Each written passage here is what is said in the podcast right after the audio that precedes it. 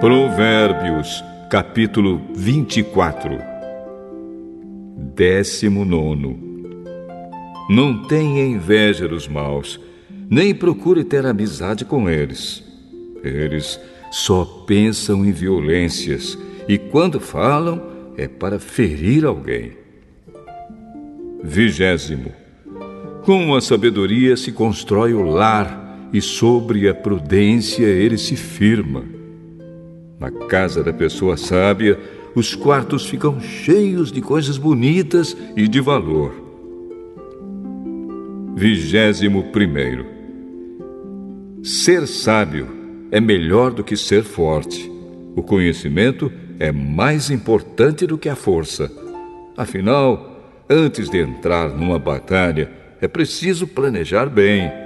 E quando há muitos conselheiros, é mais fácil vencer. Vigésimo segundo. Os provérbios dos sábios são profundos demais para serem entendidos pelos tolos. Quando são discutidos assuntos importantes, os tolos não têm nada para dizer. Vigésimo terceiro. Quem planeja o mal será chamado de criador de problemas. Os planos dos que não têm juízo são pecados. Todos odeiam quem vive zombando dos outros. Vigésimo quarto. Quem é fraco numa crise é realmente fraco. Vigésimo quinto. Procure salvar quem está sendo arrastado para a morte. Você pode dizer que o problema não é seu, mas Deus conhece o seu coração e sabe os seus motivos ele pagará de acordo com o que cada um fizer. Vigésimo sexto. Meu filho, coma mel, pois o mel faz bem. Assim como o favo de mel é doce na língua, assim também a sabedoria é boa para a sua alma. Se você a conseguir, terá um bom futuro e não perderá a esperança. Vigésimo sétimo. Você, homem perverso, não fique espiando a casa do homem honesto para assaltá-la. A pessoa honesta pode cair muitas vezes, que sempre se levanta de novo.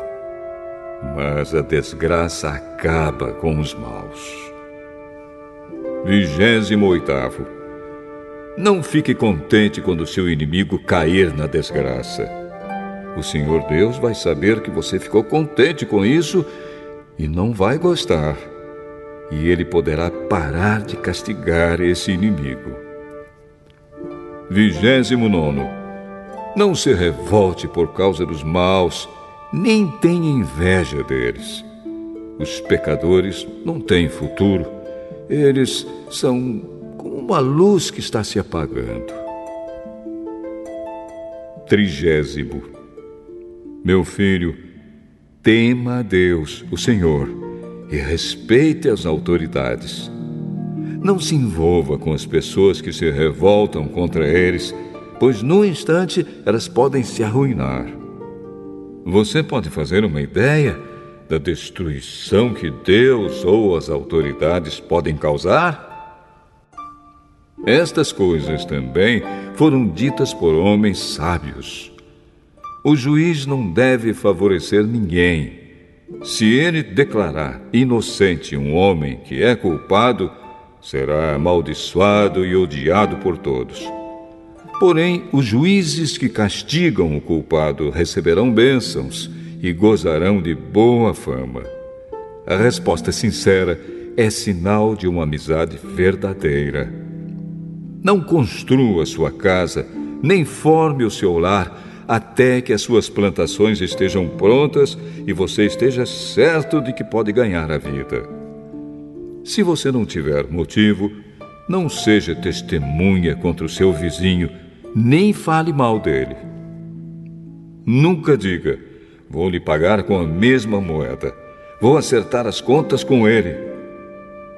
Eu andei pelos campos e plantações de uva de um homem tolo e preguiçoso tudo estava cheio de espinhos e coberto de mato. e o muro de pedras havia caído. Olhei para aquilo, pensei bem e aprendi a seguinte lição: durma um pouco mais, cruze os braços e descanse mais um pouco. Mas enquanto você estiver dormindo, a pobreza o atacará como um ladrão armado.